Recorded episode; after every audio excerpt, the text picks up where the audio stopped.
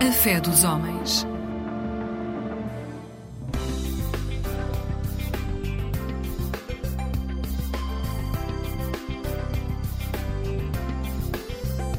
Eclésia Igreja Católica.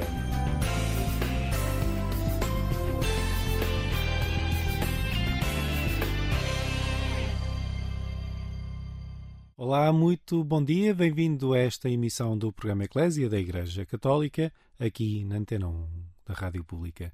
Horas depois do final da peregrinação internacional aniversário do 13 de maio, em Fátima, olhamos para o significado desta mensagem a nível mundial, a sua dimensão da paz, em particular no mundo em guerra. Falamos sobre isso com Dom José Avelino Betancourt, é um bispo nascido nos Açores, atualmente é o representante do Papa na Arménia. Fique desse lado, vamos começar daqui a pouco. Antes, vamos ouvir um dos cânticos que mais facilmente associamos à Cova da Iria, ao Santuário de Fátima, Senhora, um dia dos cestos.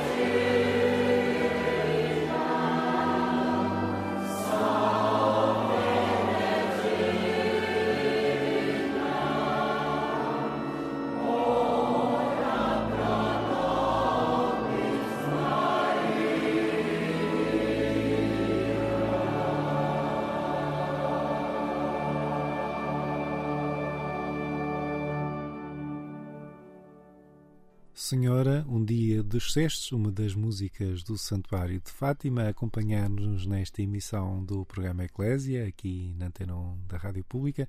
Um bom dia para si que está deste lado, depois de uma viagem relativamente próxima. Vamos agora até mais longe. Vamos até Tbilisi, a capital da Geórgia, onde se encontra Dom José Avelino Betancourt. Ele é o núncio apostólico, o representante do Papa na Arménia e na Geórgia, conversou com o jornalista Henrique Matos sobre o significado e a mensagem de paz de Fátima. Eh, lembra a esse respeito que em novembro de 2022 se concluiu a primeira peregrinação da imagem peregrina de Nossa Senhora de Fátima ao Cáucaso. Foi, foi há pouco tempo, podemos dizê-lo assim ainda, que esteve aí a imagem peregrina uh, Nossa Senhora de Fátima. Uh, como é que foram este, como é que correu esta experiência? Como é que a comunidade católica acolheu esta imagem, sabendo que uh, são minoritários aí num ambiente muito marcado pela ortodoxia? Como é que foi? Como é que viveram estes dias? Saudações a todos que nos acompanham do Cáucaso do Sul estou em Tbilisi e ocupo-me da Geórgia e da Arménia como anúncio apostólico e tivemos pela primeira vez na história a visita da imagem peregrina de Fátima nesta região. Já teve, creio, quatro vezes, pelo menos em Moscou, mas aqui foi a primeira vez em absoluto. E a imagem uh, visitou os três países do Cáucaso do Sul, do Azerbaijão, a Geórgia e a Arménia. São países que portanto, particularmente entre o Azerbaijão e a Arménia, há um certo conflito que dura já muitos anos. E, portanto, a ideia de trazer a imagem a esta, esta região era uma ideia que surgiu dos, dos bispos da, da região e que, portanto, ajudou muito a, portanto, a, unir as comunidades católicas que se encontram aqui em três diferentes ritos, o latim, o armeno católico e o sírio caldeu. E, uh, e, portanto, houve grandes preparações uh, e, um, uh, portanto, portanto, para nível espiritual e a nível social. Portanto, a imagem foi, foi acolhida com muito entusiasmo, porque a mensagem era uma mensagem de reconciliação e de paz numa região que procura tanto a paz. E, portanto, gostava de dizer que antes de chegar aqui em missão na Nunciatura Apostólica, portanto, tinha sido convidado por, uh, em 2018 para ir ao Santuário de Fátima que não estava exatamente dentro do meu, do meu programa, porque quando se preparamos para a missão há tanta coisa a fazer, mas portanto eu, eu, eu, eu fui e, e, celebrei missa no santuário. E, e foi realmente talvez um, um, sinal já, digamos, uh, um sinal uh, de Nossa Senhora. E, uh, e portanto, aqui, nesta região aqui, portanto, os católicos aderiram muito bem à visita da imagem, conheciam muito bem a, a mensagem de Fátima, foi acolhido com altares muito floridos à moda do Oriente, com aspectos também eh, de, de, de, de devoção oriental. O programa Eclésia conversa esta manhã com Dom José Avelino Betancourt, núncio apostólico na Geórgia e na Arménia. E a imagem foi um, teve um grande significado aqui, porque um, a imagem, uh, portanto, esta, esta, esta região, que é uma região que vive uh, momentos de grande tribulação, basta pensar que a cidade de Tbilisi, na sua história, foi destruída 38 vezes e reconstruída. E para não falar uh, aqui na região, portanto, o Holocausto, ou digamos o, o genocídio uh, dos uh, armenos, 1,5 milhões que morreram em 1915, 1917. Portanto, é uma região com uma história muito, muito difícil e dolorosa. E, portanto, a imagem que aqui veio trouxe uma mensagem de, de paz e de reconciliação e um, conseguiu portanto, unir, portanto, não só os latinos, mas também os armenos católicos e também mesmo os muçulmanos que vieram, portanto, a visitar a imagem de Fátima, que conheciam e, e, e tinham uma noção de, de, do que era o significado desta visita. E o facto que a imagem se encontrou nesta região pela primeira vez, eh, o significado foi enorme. Não é como se viesse aqui todos os dias. Portanto, tornou-se mais real a mensagem de oração e de reconciliação e de paz. Eh, através desta imagem, esta, esta, esta mensagem foi muito, muito vivida, muito, muito sentida. Depois foi também um, uma atenção que a Igreja Católica Universal teve para com este povo, para com esta região. Portanto, sentiram que a Igreja em todo o mundo, uh, portanto, tinha uma atenção especial para esta região e, e, e, era encarnada nesta imagem que representa Nossa Senhora, Nossa Mãe uh, uh, Celeste, que vinha até nós num modo especial e depois também era um, uma ocasião para que esta igreja, portanto, num certo modo, confiasse à Igreja Universal as suas dificuldades, as suas dores, para que também a Igreja Universal unisse nas suas orações. Portanto, tinha um significado hum, muito bonito, muito grande, que ia além da imagem daquela, daquela, daquele, daqueles momentos.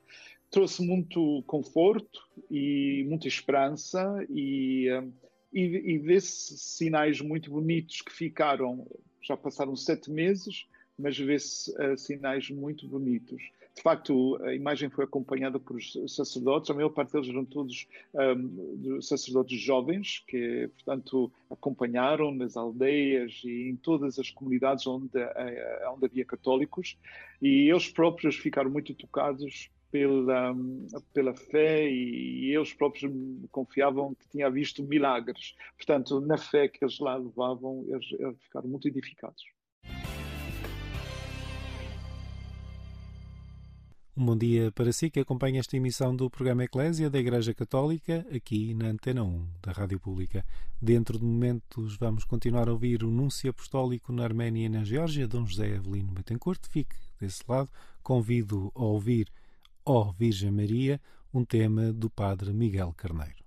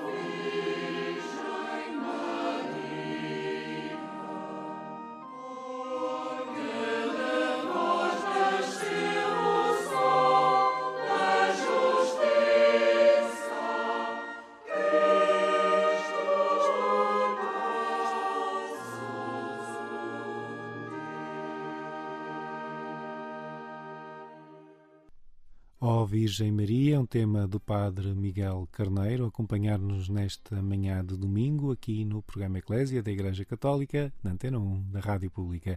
Um bom dia para si.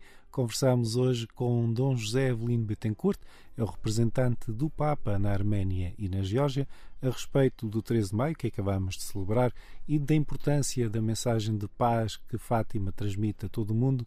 Evocamos a situação na Ucrânia, a guerra que a todos nos atinge de uma forma ou de outra. É uma conversa com o jornalista Henrique Matos.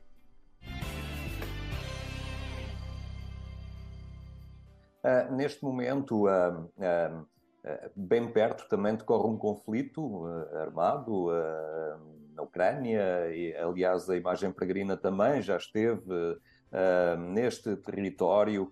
Como é que a mensagem de Fátima, uma mensagem que fala de conversão da Rússia, que fala de paz, essencialmente de paz, é acolhida nestas latitudes, nestes países do leste europeu, agora também novamente abraços com este conflito armado? Eh, portanto, aqui este conflito na Ucrânia sente-se muito, muito, porque em 2008, eh, aqui na Geórgia, viveu-se a mesma coisa com a Sudossétia, que foi, portanto, por dois dias e eh, foi, houve ali uma guerra e hoje em dia está debaixo do controlo da, da Federação Russa e também tem a outra região que é a Abkhazia. No total são 20% do território desta da, da Geórgia que, que, está debaixo do controlo da Rússia. E, portanto, durante este, este conflito houve muita gente que teve que deixar as suas casas, os cesteiros, e os seus entes queridos, os cemitérios e tudo, não podem visitá-los e, e nunca mais puderam voltar. Portanto, uh, o, o conflito na Ucrânia é sentido muito, muito à superfície da pele. Portanto, há, uma, há, há uma, um sentimento muito, muito forte junto de, com os ucranianos que estão a viver este, este, este horror e este, este, este eh, eh, neste, no, atual, no momento atual. Em setembro passado, eu tive o momento de encontrar-me com o Núncio Apostólico, que está em Kiev, que é o meu colega, Monsenhor Kolbokas, eh, portanto, tivemos a reunião dos núncios em, em Roma uh, e, uh, e, tivemos a ocasião de confidencializar um pouco.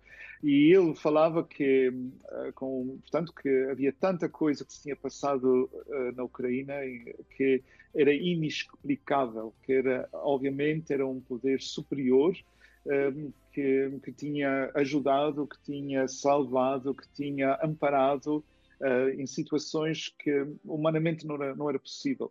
Portanto, sente-se o poder da oração da Igreja Universal, uh, a começar de, do Santuário de Fátima e espalhado por todos os, os fiéis, que, que, se sente próprio no, mesmo no, no, no, lugar é?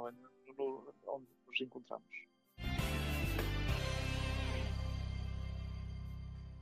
Sente que a mensagem de Fátima ganha maior relevância nesta hora também. Portanto, a mensagem de, de, paz e reconciliação é uma mensagem que nos toca tanto no, no, nosso íntimo. De facto, eh, estamos agora a organizar uma iniciativa com, aqui em Tbilisi com todas as um, denominações religiosas para o silêncio para a paz. Portanto, visto que entre tantas religiões não podemos rezar juntos, porque não dá, porque tantos uh, obstáculos, Uh, mas nós podemos se encontrar para um silêncio para a paz. Então, este vai ser um momento que nos vai decorrer o dia 26 de maio, dia, dia 25 de maio, dia 26 é o Dia Nacional da Geórgia, e vai ser um ajuntamento desde os hebreus até todos os cristãos, ortodoxos, católicos, apostólicos, os muçulmanos, yazidis, os Bahá'í, mas podemos se juntar todos e estar ali como um sinal que todos desejamos a paz. E isto fala do, do, do, do impacto da mensagem de Fátima, que é uma, uma mensagem de paz. E, e portanto, já se vive-se esta, esta, esta, necessidade. Como é que nasceu essa vontade dessa oração? De, uh, a silenciosa, mas para a convocar foi preciso a concordância das partes, não é? Pronto, uh, portanto, uh, nós chamamos de silêncio da paz, porque é, é um modo que podemos passar o encontro, o ajuntamento das religiões. Começou com uh, no primeiro aniversário que marcava a guerra de, de, da Ucrânia, em que queria-se rezar, uh, os cristãos queriam rezar para a paz na Ucrânia. Mas depois começou-se a pensar que tínhamos que pensar num modo maior, uh, num, com horizontes mais largos e mais fundos, e em vez de nomear uh, uma região ou outra região, ou um país ou outro país, portanto, a paz no mundo, não é? Que, é, que, que, todos nós precisamos, cada um do, seu modo, não é? E então nasceu esta ideia da, do silêncio para a paz uh, silêncio para a paz no mundo.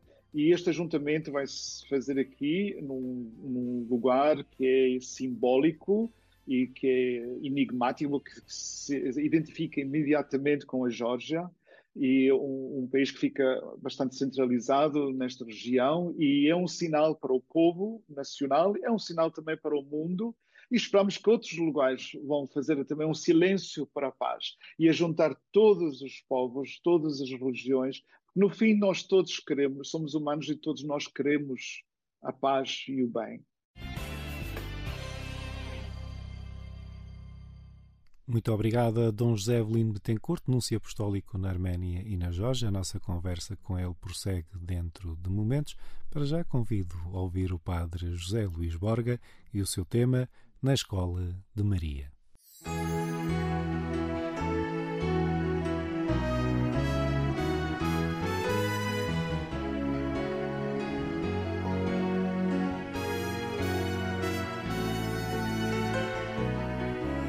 Maria era o seu nome, esperava a salvação e gerou em sua carne quem aceitou em seu coração.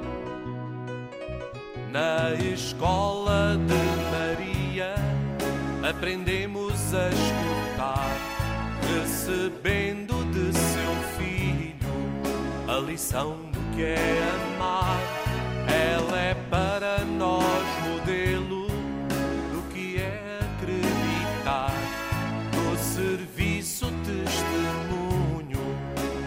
Com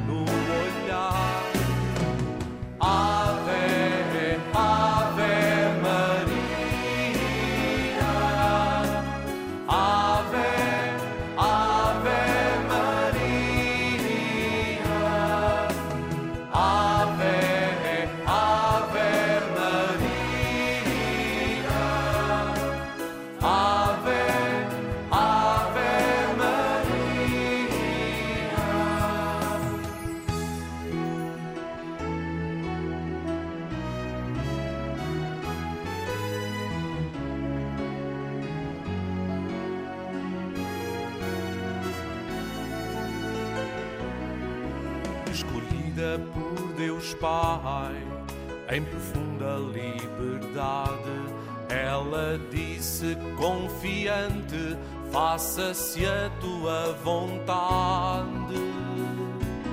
Na escola de Maria aprendemos a escutar, recebendo de seu filho a lição do que é amar.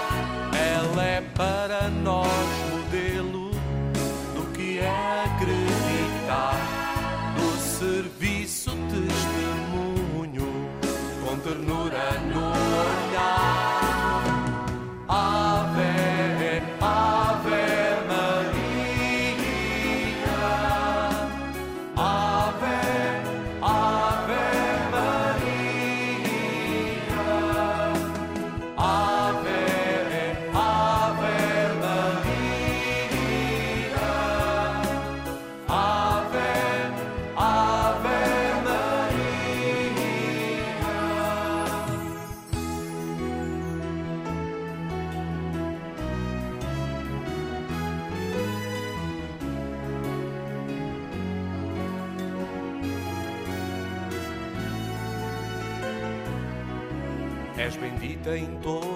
terra, entre os nomes de mulher. Tu nos dizes toda a hora: fazei o que ele vos disser. Na escola de Maria aprendemos a escutar, recebendo de seu filho a lição do que é amar. Ela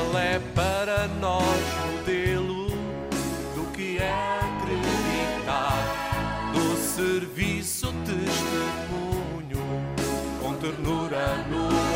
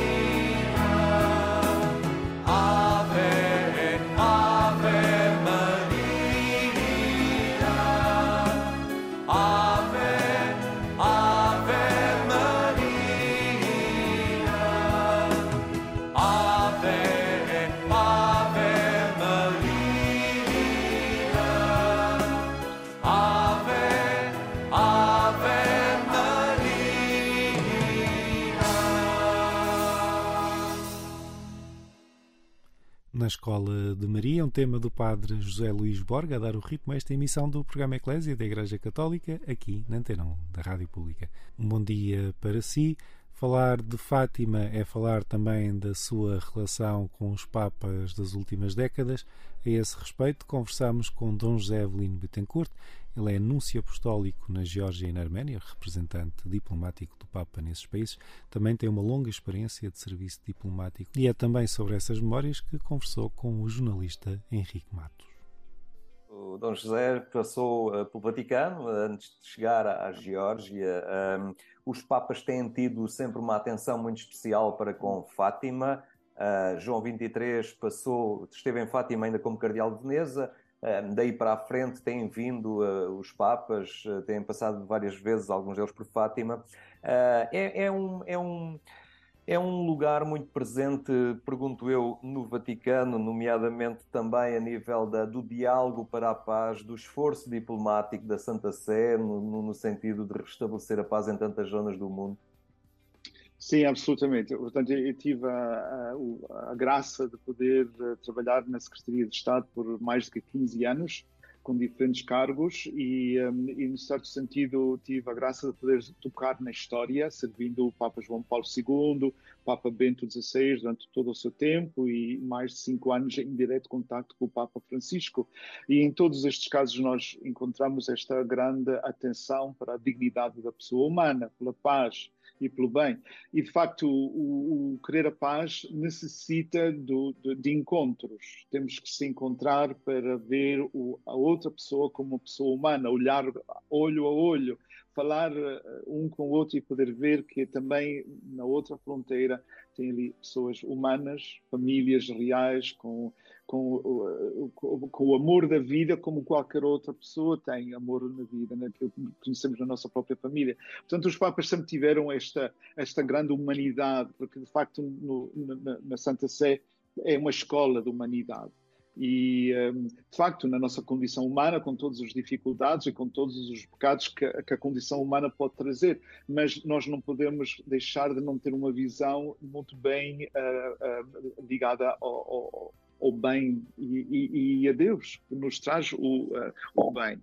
E os Papas sempre foram muito instrumentos importantíssimos no mundo para recordar a humanidade do, maior bem da paz.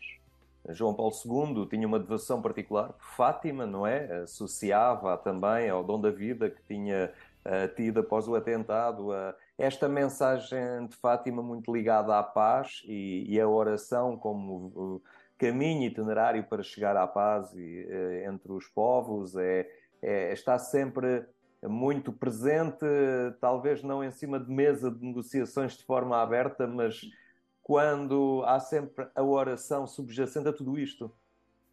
Pois, eh, o caso de João Paulo II é, é, é, muito interessante porque ele viveu eh, em sua pessoa a violência, o mal, quando foi o, o atentado. Portanto, foi, digamos, o, a expressão maior de, digamos, de, do mal que, que, que, se, que, toma posse, não é? E, portanto, eh, falar, ouvir falar de João Paulo II, a mensagem de paz, portanto, reveste-se com um significado particular, não é? E depois, com a ligação que tem a própria mensagem de Fátima. Portanto, eh, obviamente que João Paulo II ficará sempre na história eh, num modo particular, por causa daquilo que ele viveu, por causa daquilo que representava na história de Fátima, mas também os, os papas que vieram depois. Muito obrigado a Dom José Evelino Betancourt, nuncio apostólico na Arménia e na Geórgia. Esteve à conversa com o jornalista Henrique Matos da Eclésia. Um bom dia para si que acompanha esta emissão do programa da Igreja Católica aqui na Antena 1 da Rádio Pública. Estamos na reta final desta emissão. Eu sou Otávio Carmo, jornalista. É sempre um gosto estar deste lado. O programa Eclésia volta a estar consigo na madrugada de quarta para quinta-feira, pouco depois da meia-noite, numa entrevista conduzida pela jornalista Lígia Silveira, como sempre. Da minha parte, despeço-me com votos de um santo domingo e uma vida feliz.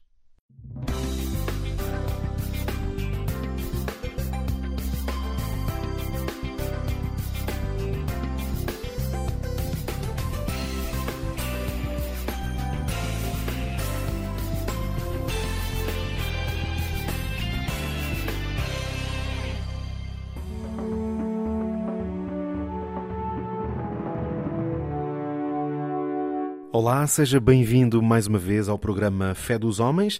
Este é o espaço Tempo de Esperança, é a responsabilidade da Igreja Adventista do Sétimo Dia. O meu nome é Pedro Esteves e é um prazer estar de regresso aqui para uns minutos de conversa consigo sobre os fundamentos da nossa fé. Afinal, esse é o grande objetivo deste programa e deste espaço que nos é possível ter precisamente para ajudá-lo a conhecer, pelo menos, pode ser por um motivo mais de curiosidade ou cultura geral, ou quem sabe está à procura de um entendimento mais profundo sobre estas respostas que as diferentes confissões cristãs, religiosas, trazem sobre a fé e sobre Deus. É precisamente esse roteiro que temos estado a fazer, tentando ajudá-lo a entender como a Igreja Adventista ancorada na palavra de Deus, que lê e interpreta como sendo literalmente a revelação de Deus aos homens, precisamente como entendemos Deus. E hoje gostava de o convidar a entender quem é Jesus. Na verdade, esta é uma pergunta, eu diria quase obrigatória, entender, pelo menos ter uma reflexão sobre ela, tal é a dimensão do impacto global e da influência de Jesus, eu diria à escala até global, não apenas no cristianismo, mas, claro, na fé cristã, entender quem é Jesus e os fundamentos para o impacto da sua história, da sua vida e, e, da sua obra é muito importante. Na verdade, o próprio Jesus chegou a fazer esta pergunta. Os evangelhos registram que um dia ele perguntou aos seus discípulos precisamente sobre quem é que os homens diziam que ele era. Ora, os discípulos, claro, pelas conversas que tinham, talvez com os seus amigos e famílias, foram dando algumas respostas a Jesus e ele depois acabou por confrontá-los com a pergunta mais direta sobre quem é que eles então diziam que ele era. Ora, a pergunta quem é Jesus é por isso uma pergunta essencial no domínio da fé, particularmente na fé cristã. Ora, a Bíblia revela que Jesus foi um ser aqui nesta terra de uma identidade única que não tem comparativo possível. Ou seja, a natureza singular de Jesus em si mesma é a essência para entendermos quem ele é e a sua missão, porque ele veio a esta terra. Quem é Jesus?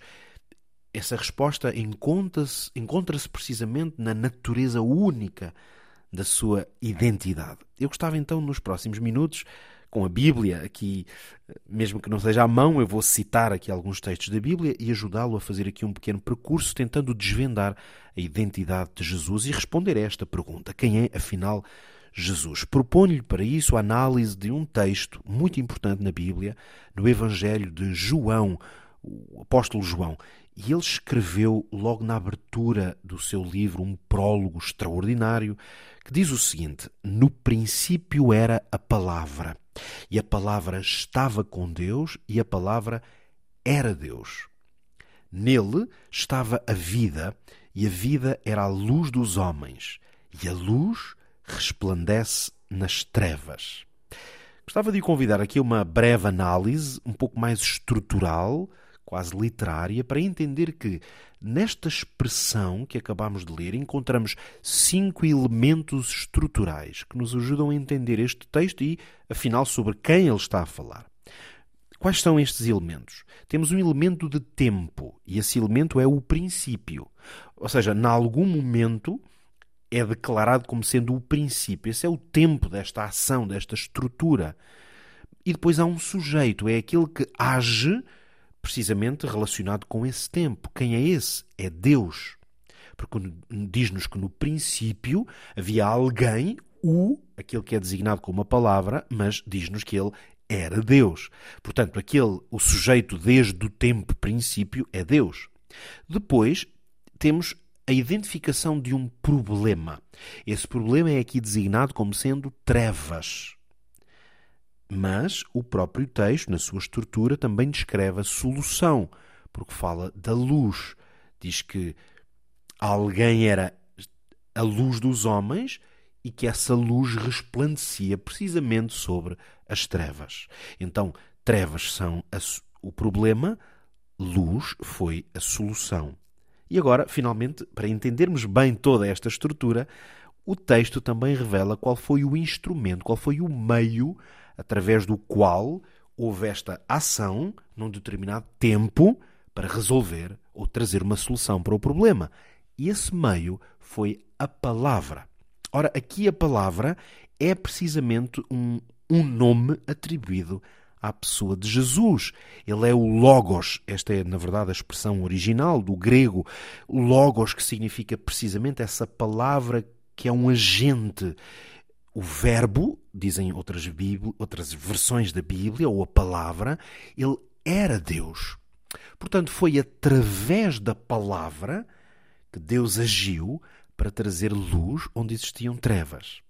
É muito interessante notar que esta estrutura, com estes cinco elementos estruturais e a identificação de cada um deles, podemos dizer que é um texto que tem uma inspiração. João foi buscar inspiração para escrever este seu prólogo, onde, precisamente ao primeiro texto da Bíblia, a abertura, agora não do Evangelho, mas a abertura da própria Bíblia, no livro de Gênesis, o livro dos princípios, do começo de todas as coisas. Ora, veja isto comigo que é tão interessante. Também no prólogo, na, na abertura do livro de Gênesis, é-nos dito o seguinte: no princípio criou Deus os céus e a terra, e a terra era sem forma e vazia. E havia trevas sobre a face do abismo, e o Espírito de Deus movia-se sobre a face das águas. Então Deus disse: haja luz, e houve luz. Agora, analise isto comigo. Estão exatamente aqui os mesmos cinco elementos estruturais. Quer ver como? Então nós temos um tempo. Esse tempo diz logo no, no início que era o princípio. E existe um sujeito, que é aquele que vai eh, agir, de quem deriva a ação que acontece neste tempo. Ora, diz no princípio, criou Deus, o sujeito é Deus. E depois vamos encontrar exatamente a mesma estrutura: um problema e uma solução. O problema é a existência de trevas sobre a face do abismo, mas depois é-nos dito que surgiu a luz, houve luz. E, portanto, as trevas foram imediatamente dissipadas. Mas, mais uma vez, houve um elemento final que é central aqui. Esse elemento é o instrumento ou o meio através do qual pôde surgir essa luz que resolveu o problema das trevas, precisamente no princípio. Ora, qual é esse instrumento? É a palavra. É a palavra porque Deus disse e este verbo dizer implica que a palavra foi dita e que através da sua palavra a ação de Deus se manifestou. Nota agora a ligação entre estes dois extraordinários textos. Se Deus é o sujeito desta ação, o meio através dele, do qual ele agiu foi a palavra. Ora, em Gênesis, no princípio, a palavra foi falada. Deus falou. Mas na vida de Jesus, ele tornou-se a palavra. Ele foi feito precisamente esse Deus feito homem, ele foi tornado, portanto, a palavra de Deus. Estes textos, lidos em conjunto, revelam algo de extraordinário, esta natureza única de Deus na pessoa de Jesus. É que Jesus, sendo plenamente Deus, totalmente Deus, fez-se plenamente homem. À pergunta quem é Jesus, só há uma forma de responder. Pela Bíblia, Jesus é totalmente Deus e totalmente homem. É por isso que, ao longo das Escrituras, como designamos muitas vezes a Bíblia, especialmente nos Evangelhos, vamos encontrar, por exemplo, que Jesus teve todas as formas de experiências humanas. Ele teve as necessidades humanas, teve fome, teve sono, teve cansaço. Ele teve emoções humanas. Ele chorou, ele sentiu-se triste, angustiado até, sentiu-se mesmo angustiado, ou, perdão, indignado. Ora, isto significa que estas experiências humanas, ao ponto de ele ter sido tentado em todas as coisas, revelam-no como um ser totalmente homem. No entanto, a Bíblia revela também e nos dá um testemunho de que ele foi totalmente Deus. Alguns exemplos, o próprio Jesus disse: Antes que Abraão fosse, eu sou. Ele é este presente permanente. Ele disse também: Eu sou a ressurreição e a vida. Ora, só Deus pode dar vida. Ele disse que perdoa os pecados. E ele próprio afirmou que só Deus pode perdoar os pecados. E o livro do Apocalipse dá um testemunho de Jesus chamando-lhe o Todo-Poderoso. Ele que é o Alfa e o Ômega, o que era, o que é e o que há de vir. Ele é o Todo-Poderoso. A Bíblia diz ainda que Jesus é o mesmo ontem, hoje e eternamente. Ou seja, ele é um ser eterno. E todos estes atributos são de Deus. Então encontramos em Jesus os, os, os atributos de Deus, que apenas Deus pode ter, mas também atributos que são próprios de um homem. Ora, termino dizendo-lhe que num texto profético célebre, no profeta Isaías, é-nos dito, foi-nos revelado que profeticamente, quando o Messias viesse à terra, ele teria esta característica: um menino nos nasceu, um filho se nos deu mas o principado estará sobre os seus ombros e ele será maravilhoso conselheiro, Deus forte, Pai da eternidade e Príncipe da, da paz. Ora, como é que é possível o texto dizer que esta mesma pessoa, este mesmo ser, é um menino e um filho e depois diz que ele é Deus forte e Pai da eternidade? Só há uma explicação: é a natureza única deste Messias que haveria de vir. Ele é menino, mas é Deus parece antagónico, porque um menino é um ser dependente e Deus é um ser totalmente independente. Mas ele é filho e pai. São aparentemente, humanamente, duas experiências antagónicas. Mas em Jesus não são antagónicas, precisamente pela natureza exclusiva de Jesus. O Deus feito homem. O único homem que era Deus. Este é Jesus. E é por isso que na nossa vida como crentes ele pode tornar-se o Deus, aquele a quem recorremos como o soberano, mas ele também é o homem. Então nós olhamos para ele como aquele com quem nos podemos identificar. Esta é a marca de Cristo, de Jesus, como Deus. Podemos identificar-nos com ele porque ele não é apenas o Deus que está distante, é o Deus que está muito perto. Muito obrigado por ter estado desse lado, a acompanhar-me e a conhecer um pouco melhor sobre a mensagem, a identidade da Igreja Adventista do Sétimo Dia. Se quiser conhecê-la um pouco mais a fundo, deixo-lhe hoje este desafio. Conheça o nosso site adventistas.org.pt. Fica o encontro marcado para o nosso próximo programa, que vai acontecer já no mês de junho, no dia 10 de junho, à mesma hora, 6 e 5 da manhã. Até lá, se Deus quiser.